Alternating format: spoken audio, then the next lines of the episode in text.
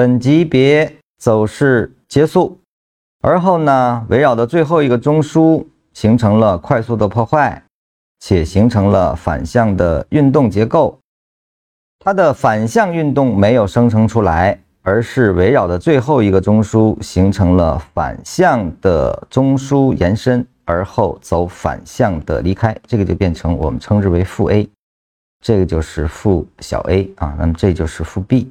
这个就已经是一个反向运动的展开了。那么，站在走势的更大级别中枢的范围的情况下，它会出现这样的变化：本级别的反向运动生成，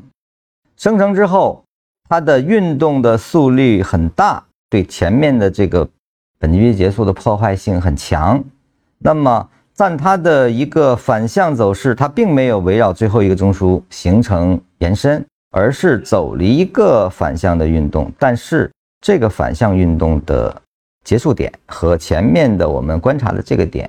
形成了不交集的情况啊，也就是说形成了更大级别的一个非线段走势，那它就一定是反向走势的更大级别的生成中啊，比如说它这个结束了啊。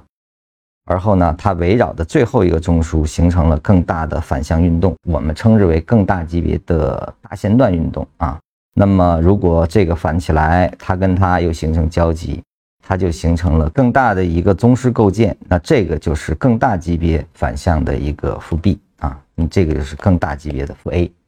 啊。所以这三种。情况，我们总结一下啊。本级别数站在这个本级别的观察角度下去看的话，它到底在走哪一个？实际上是由它的生长结构、破坏性以及它的构成比例关系来完成的啊。它的如何升级，依托哪一个中枢围绕着进行的升级，还是以同级别的走势来进行的更大级别扩张的升级啊？包括它的选择方向，你就很清楚，现在到底运行在哪里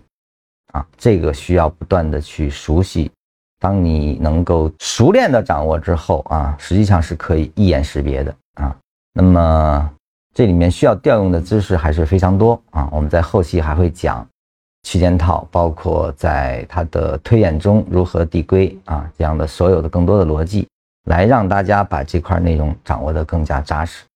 你们在训练的时候呢，你也可以更加有章可循。